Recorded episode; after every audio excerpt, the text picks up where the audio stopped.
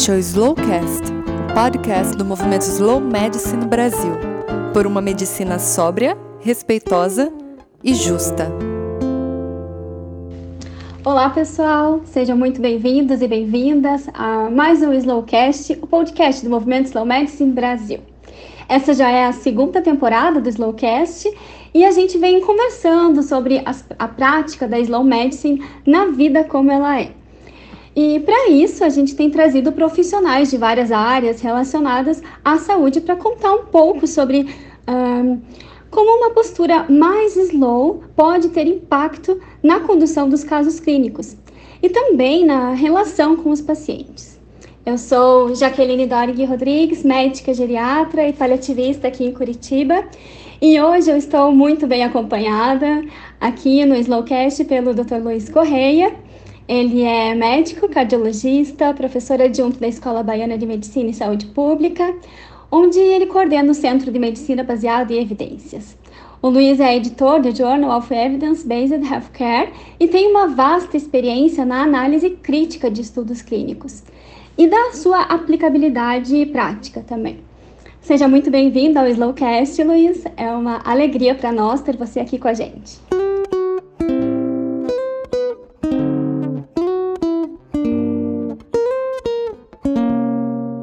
Obrigado, Jaque. É um prazer, é sempre um prazer interagir com o Slow Medicine. E parabéns pela iniciativa do Slowcast, está excelente. Eu tenho muita satisfação de estar aqui presente com você, conversando. É, eu me sinto conversando com todo o grupo uh, Slow Medicine. Eu mando um abraço especial para todo mundo, especialmente meu amigo e irmão José Carlos Campos Velho. Ah, legal. Luiz, Uh, eu queria começar pedindo para você contar um pouco para os ouvintes como que foi é, que começou essa história da medicina baseada em evidências, né? Como que era a medicina antes dela e o que levou a gente a desenvolver essa forma de definir nossas condutas. Então, é, tradicionalmente é, a medicina não é uma profissão que não é baseada em evidências evidências epidemiológicas ou evidências empíricas, né? Medicina é uma profissão milenar e evidências, como a gente entende hoje, tem alguma coisa como 100 anos, né? Começou no início do século passado, né? Uh, um dos marcos, né, do surgimento de evidência epidemiológica, que é o paradigma de se observar as médias, né, do que acontece nas amostras populacionais e não uma observação independente. Um dos marcos foi uh, o surgimento da da primeira escola de saúde pública nos Estados Unidos, que é a escola de Johns Hopkins. Então, é, você pode usar isso, por exemplo, como um dos marcos de que estava surgindo epidemiologia ou paradigma epidemiológico. Antes disso, era um paradigma baseado na lógica, baseado na experiência, o médico mais antigo ensinava o outro, né, e as coisas iam uh, sendo construídas como soluções dessa maneira, porque não existia dados empíricos para suportar as nossas hipóteses, né. Então, de 100 anos para cá, começaram a surgir evidências e, naturalmente, é, isso começou a entrar dentro do paradigma de decisão médica.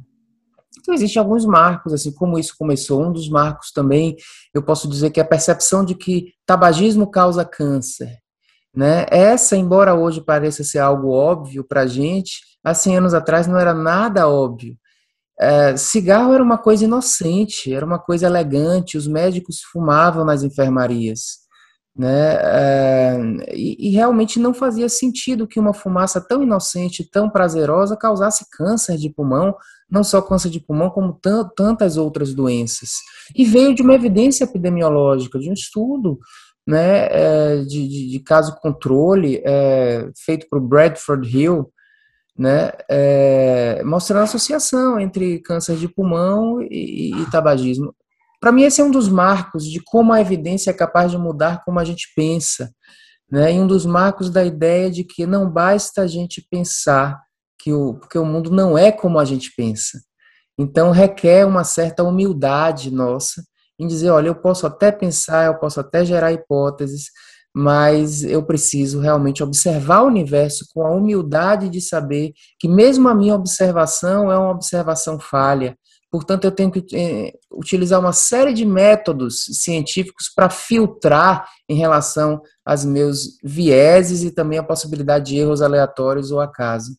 Então, esse é um paradigma que vem se construindo e se fortalecendo, eu diria, ao longo desse, desse último século.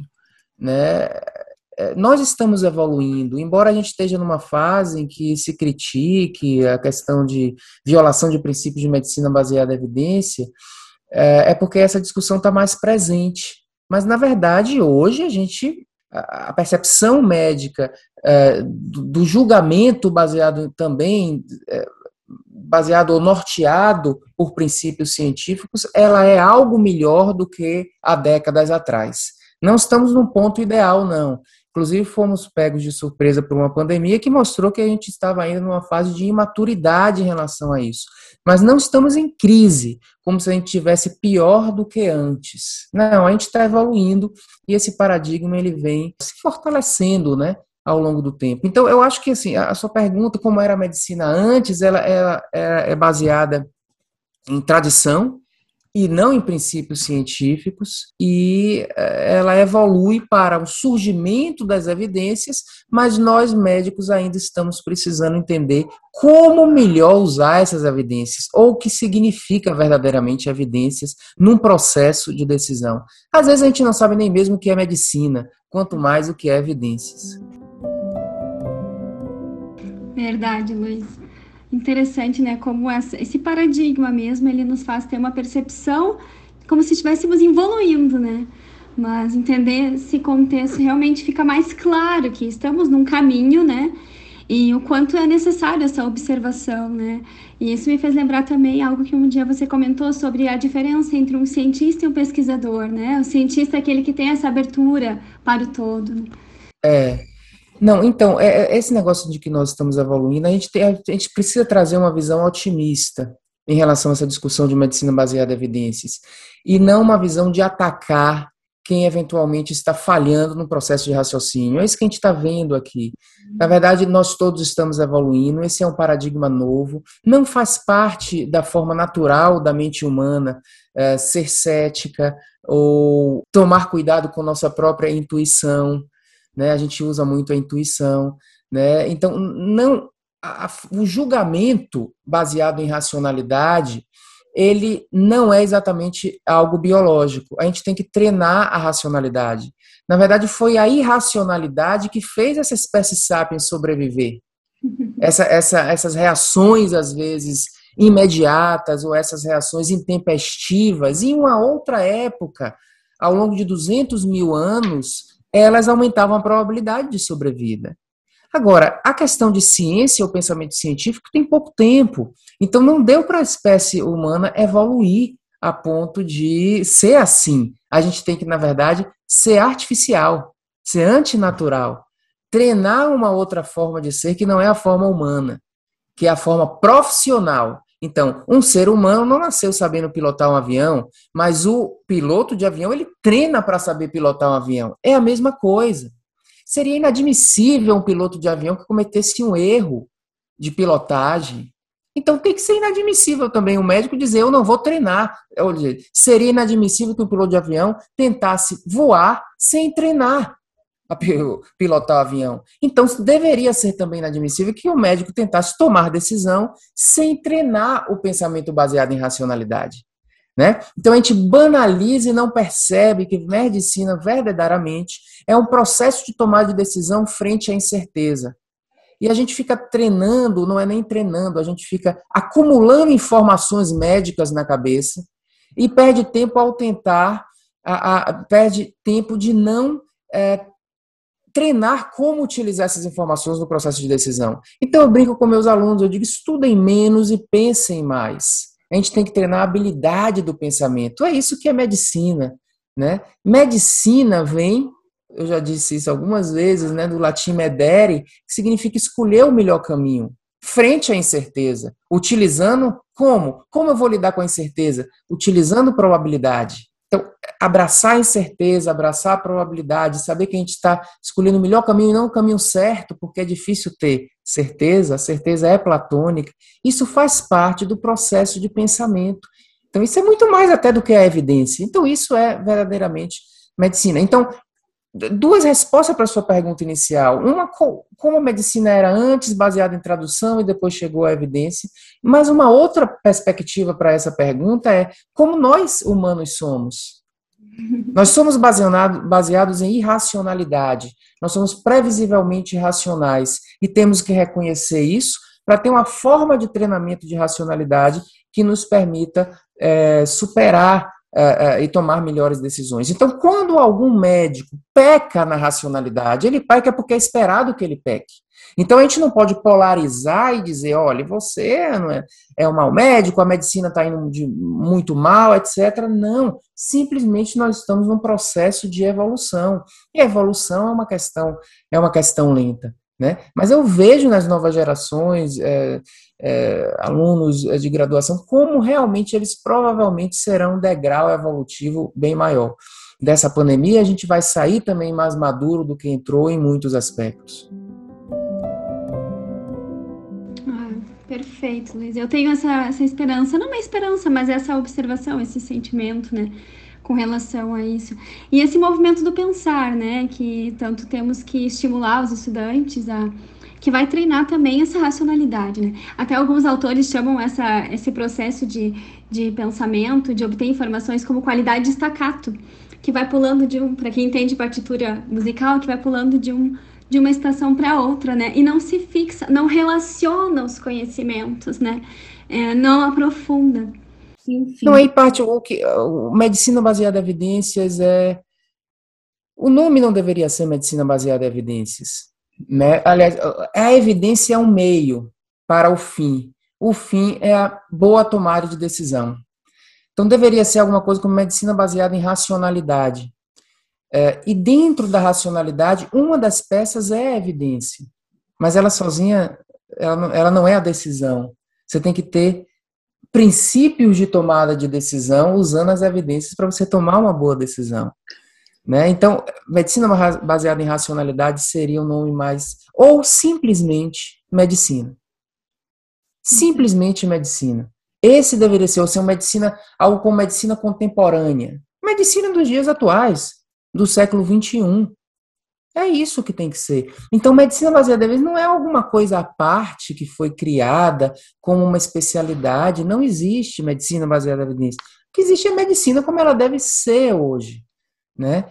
É, que deve ser norteada por princípios de racionalidade, por conceitos científicos de como a natureza funciona, é, sem confundir também uh, evidências, medicina baseada em evidências, ou medicina com evidenciomania, que é nós virarmos reféns da evidência, ou supervalorizarmos a evidência como se a decisão estivesse na evidência. Esse é um engano.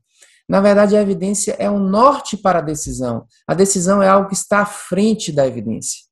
De, vem depois da evidência. Ela vai se basear na evidência, mas não está tomada a decisão. Então, esse, esse é, um, é um grande equívoco, inclusive de quem defende medicina baseada em evidência, etc. É confundir, por exemplo, confundir um ensaio clínico com a decisão tomada. Se o ensaio clínico randomizou para A versus B e A é melhor do que B, a decisão certa é a A.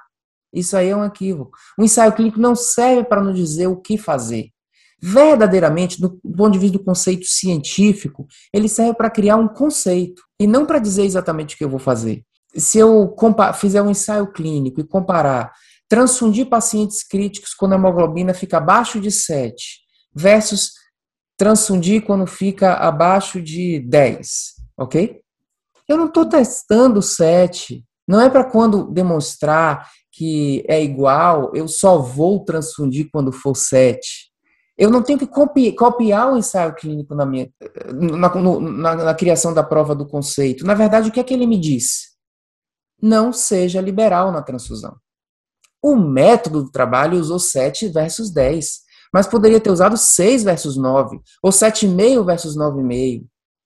Então aí o que, é que as pessoas acham? Escreve no guideline que o limite é 7 para transfusão. E está escrito lá no up-to-date que o limite é 7 para transfusão. Então veja a falta de percepção do que é ciência.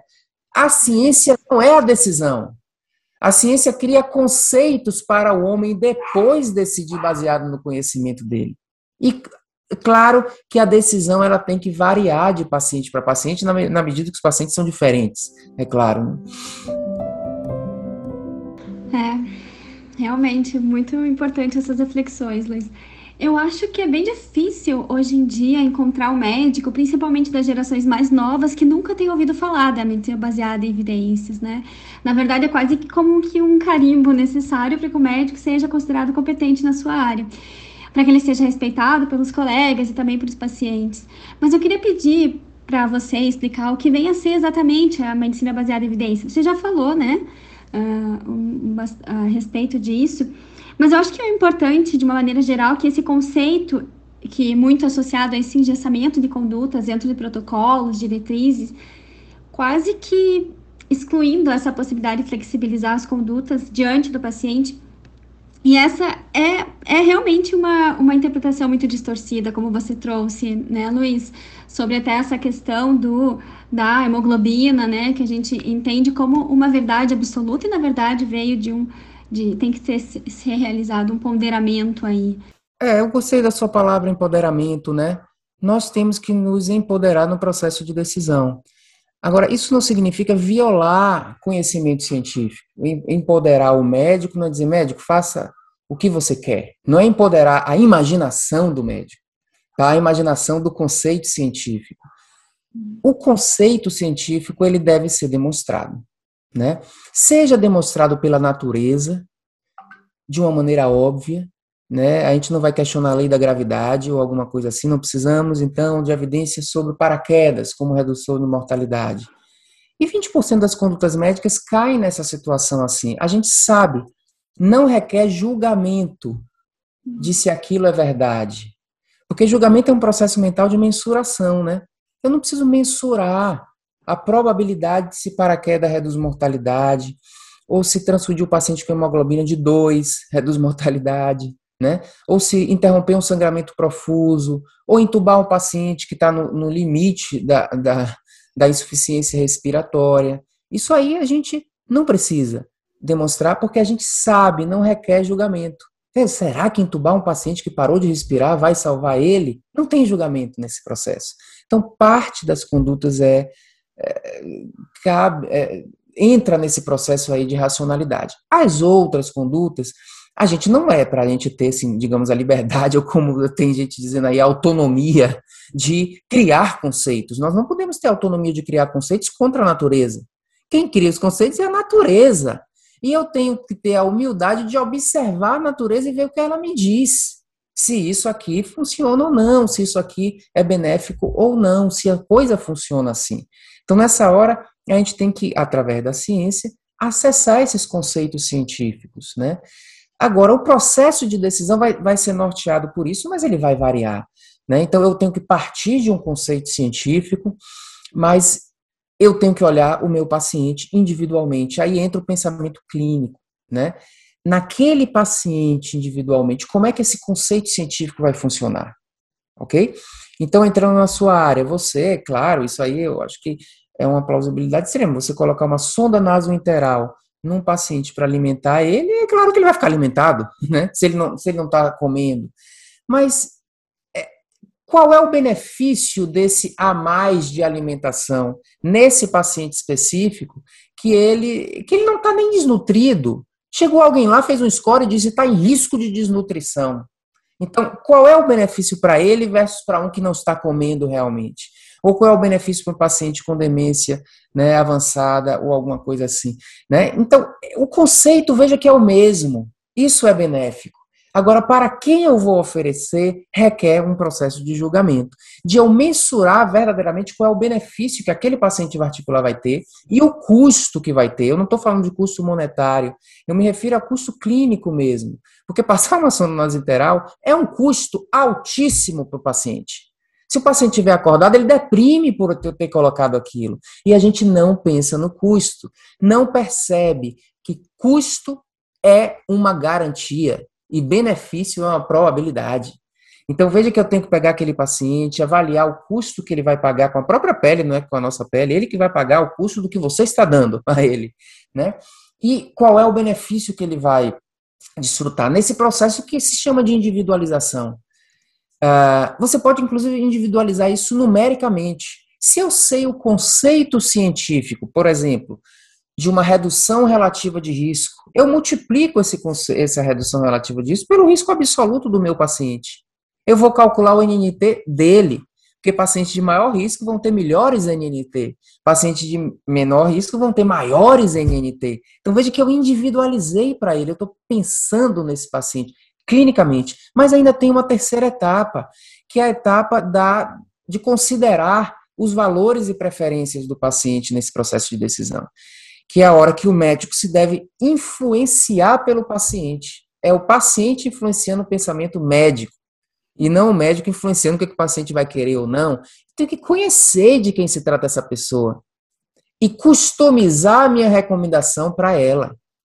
Se eu sou um arquiteto, eu vou sugerir um determinado tipo de decoração de acordo com o gosto do cliente, né?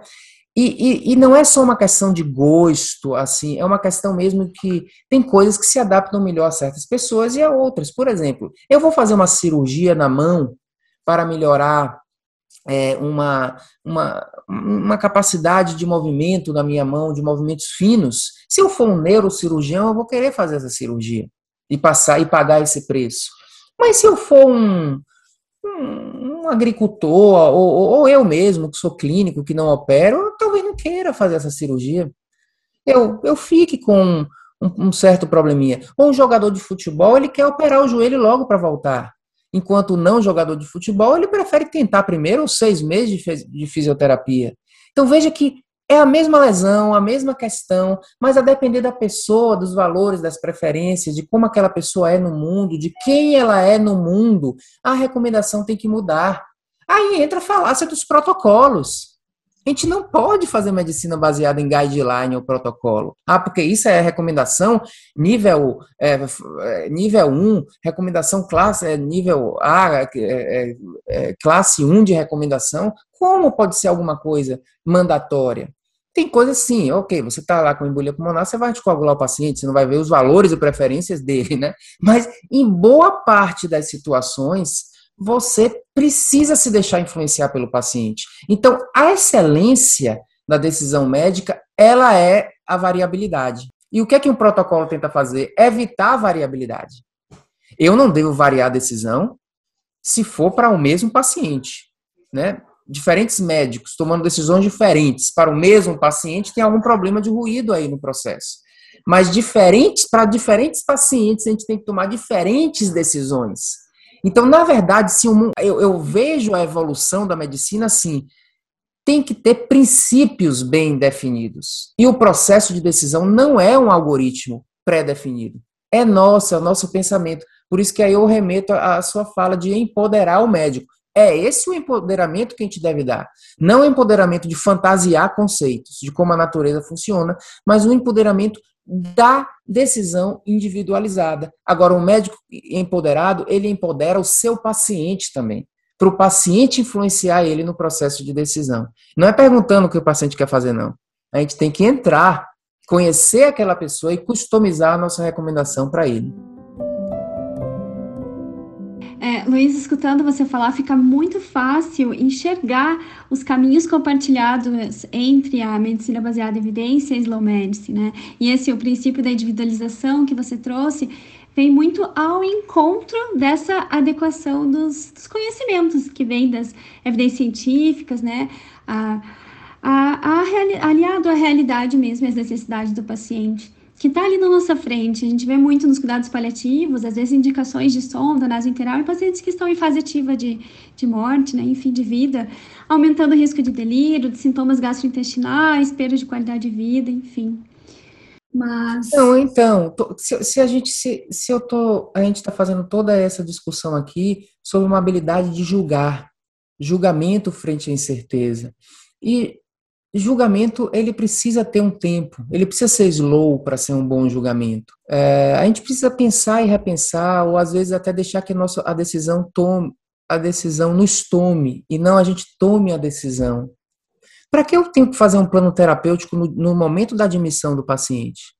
escrever no prontuário. Dia seguinte, eu tomo uma decisão muito melhor, salvo exceções que você tem que tomar realmente uma decisão rápida, e aí entram protocolos mesmo, quando é uma coisa assim, né? Deixa para o dia seguinte para você pensar melhor nesse paciente. Nada com a evolução dele, ele, ele nos diz, faça isso, a evolução. Fica muito mais claro no dia seguinte do que no, no momento da admissão. Né? Então, esse slow, é um, eu acho que é uma sacada muito interessante, essa, essa metáfora, né? porque não é exatamente devagar, é uma coisa mais bem feita. Mas é, é uma metáfora muito boa, porque esse bem feito, de qualquer forma, precisa de, de atenção, de cuidado, de pensamento. Então, de qualquer forma, é, acaba, acaba tendo que ser um processo mais elaborado do que o processo intuitivo de decisão. Então, você vê, é, inclusive o slow remete ao sistema 2 de Kahneman, né? Não use só a intuição, não use só a reação, né? Porque ela erra mais, né? Pense mais no processo. Então, claro que aí remete realmente a uma medicina que deve ser. E eu falo a mesma coisa para slow medicine. Não existe, não deve, não, assim como não existe medicina baseada em evidência, slow medicine deve ser medicine. Porque a medicine deve ser slow, entendeu? Não tem que, ter, não tem que ser uma alternativa ao, ao processo. É, então, eu, eu acho que tem, tem tudo a ver com isso, né? Tem uma interface muito grande. E também uma interface com a, a coisa do, do, menos é mais, do choose wise, ele também. Não é nem sempre menos é mais, é claro, às vezes é mais é mais, mas é, você saber identificar as situações em que menos é mais faz parte também da boa decisão médica. Né? Saber quando agir, quando não agir. Mas a não ação é um processo ativo, porque houve ali uma decisão de não agir. Né? Então, é, não é simplesmente um deixa para lá, eu não estou eu, não preocupado, eu não estou fazendo alguma coisa pelo paciente. Se, se o menos é melhor do que mais em uma determinada situação, é uma grande decisão que você está tomando em fazer menos. Então, você está tomando uma decisão em prol do paciente. Né? Então, os organismos se reabilitam em, sozinhos em grande parte das vezes. E quando a gente tenta intervir meio precocemente, a coisa desorganiza. Verdade, perfeito.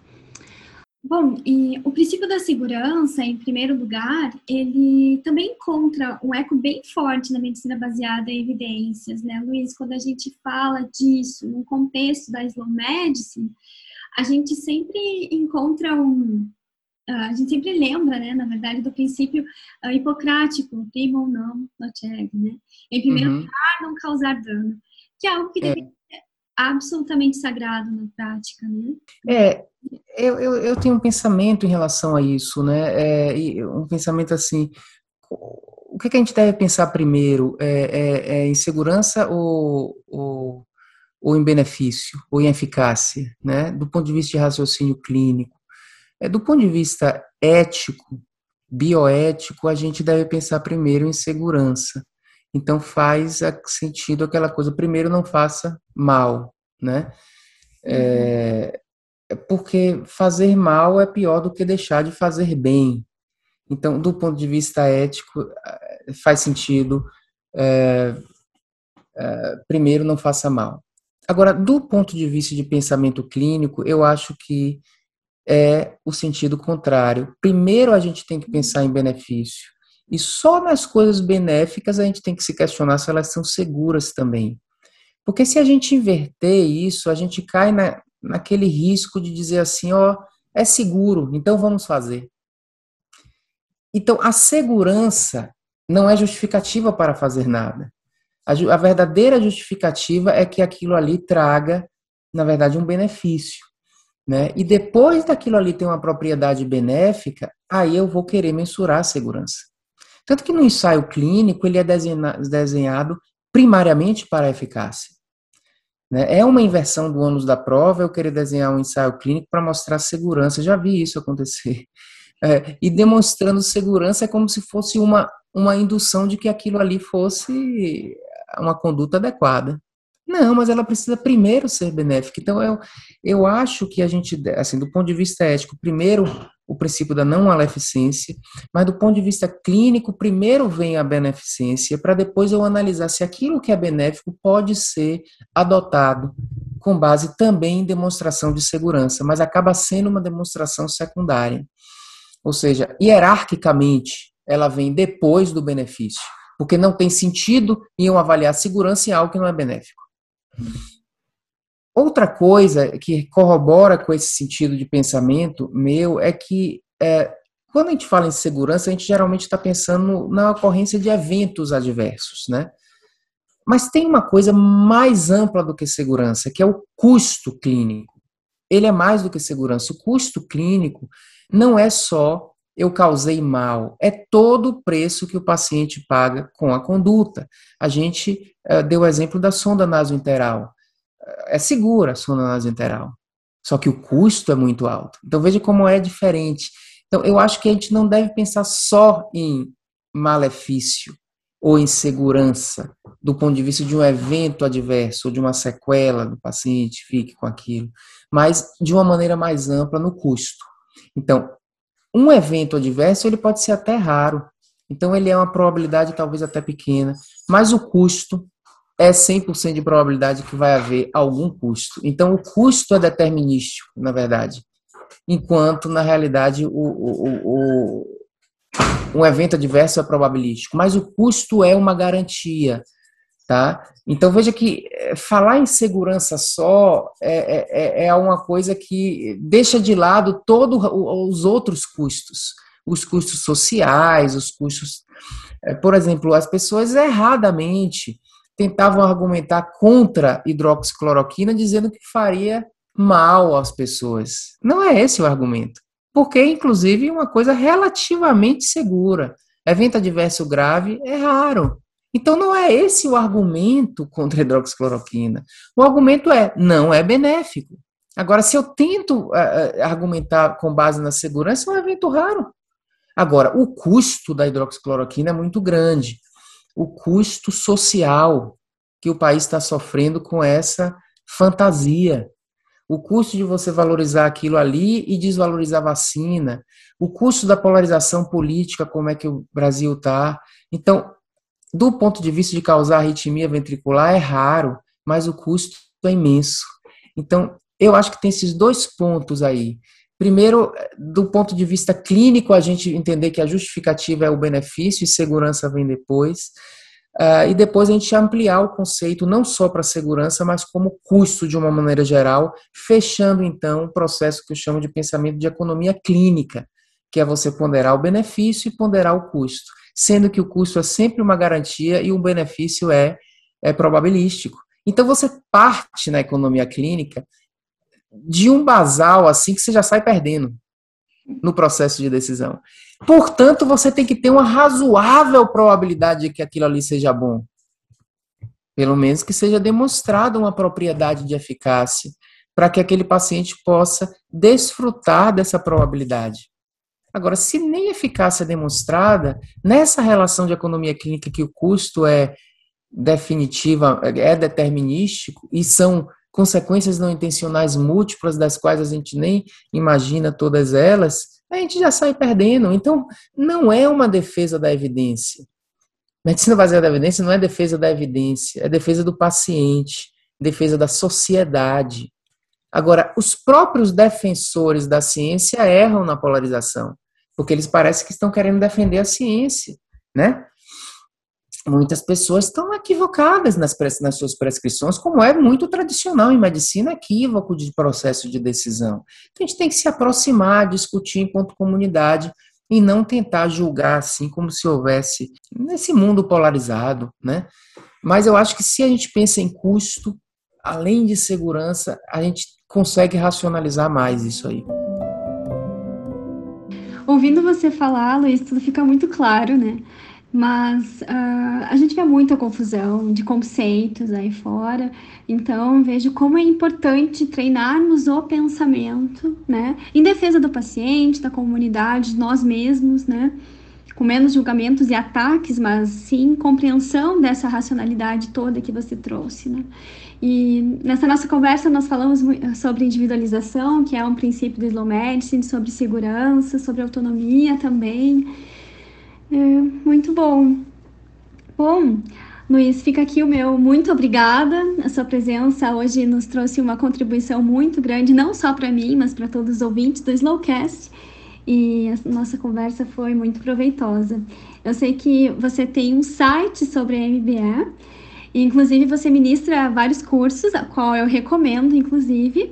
E, e você pode passar para todos, uh, para as pessoas, como, quais são os caminhos para que possam chegar até você? É, eu vou compartilhar com você é, um, um, link que tem o, os diversos links, né? Um único link que dá acesso aos diversos links naquele link tree né, que são essas ações que a gente, eu chamo assim, as extra, extramuros da universidade, porque tudo isso começou com, na Escola Baiana de Medicina, onde eu coordeno essa a, a disciplina e depois o Centro de Medicina Baseada em Evidências. Mas há 10 anos a gente é, expandiu além dos muros da universidade, né, começando com o blog, né, Medicina Baseada em Evidências, há 11 anos, e mais recentemente, há uns dois anos, o canal do YouTube, há um ano o podcast e uh, o que você falou do curso, o curso ele é como se ele reunisse ali todos esses conceitos que dão de, que servem de base para o meu pensamento, né? O curso online de medicina baseada em evidências que está também nesse link que eu vou te falar é, e que ele tem lá, assim, hoje ele, eu atualizei recentemente, ele já está com 300 aulas dividido em vários módulos, módulos de pensamento médico, muita dessa abordagem de pensamento, módulo de economia clínica, economia populacional e também análise crítica de evidências da literatura, que é uma parte da medicina importante, né? Eu costumo dizer que o médico ele não é, precisa ser produtor de ciência, ele não precisa ser pesquisador, mas ele é um consumidor de ciência. E ele tem que ser um bom consumidor. Para ele consumir, para a gente consumir bem um produto, a gente tem que julgar a qualidade daquele produto. Ok? Então, a gente tem que julgar bem a qualidade da evidência. E a maioria das evidências da literatura são evidências falhas, como disse Ioannides, né? A maioria das evidências são falsas, né? Então, quando fala evidência, é evidência de qualidade que é pouca, é, é, é, é uma minoria. Então, a gente tem que saber discernir esse joio do trigo e o curso também traz esse embasamento.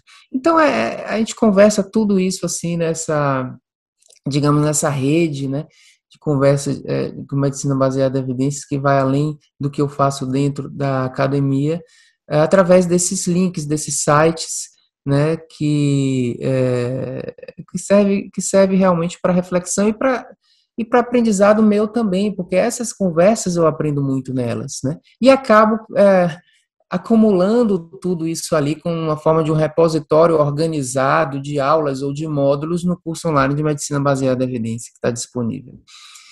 Então é isso. Eu, é sempre bom a gente, na verdade, interage bastante, né? Aí a gente pensa de uma maneira parecida. Aliás, eu gosto de dizer também aos alunos que isso não é uma filosofia. Parece que é um, uma não, a filosofia slow medicine, uma filosofia choosing wise, parece que é uma é, às vezes dá um aspecto até assim de, um, de, uma religião, de uma coisa assim. Não, tudo isso é apenas medicina. Não é uma filosofia dentro de medicina. É medicina como ela deve ser. Né? Ninguém pode fazer uma coisa diferente disso aí. Né? Então, mas a gente dialoga muito bem, né? Eu sempre me sinto muito à vontade convivendo com vocês, os Medicine, do qual eu me sinto parte também. Muito bem, a gente fica por aqui, terminando o episódio de hoje com aquela sensação boa de ter contribuído um pouquinho mais com a tão necessária mudança de olhar na assistência que a gente oferece para os nossos pacientes. E eu vou deixar os contatos do Luiz na descrição do episódio para quem quiser, ok? E eu aproveito para convidar todos vocês que estão ouvindo para saber um pouco mais sobre Slow Medicine nos veículos do movimento no Brasil. Vocês são mais do que bem-vindos no site www.slowmedicine.com.br, na nossa página do Facebook e também em todas as redes sociais: Instagram, Twitter, Telegram, LinkedIn, YouTube. É bem fácil de achar a gente por aí. E fica aí o convite para ouvir o próximo episódio da segunda temporada daqui a uns 15 dias. Vem com a gente, mas vem sem pressa. Até mais!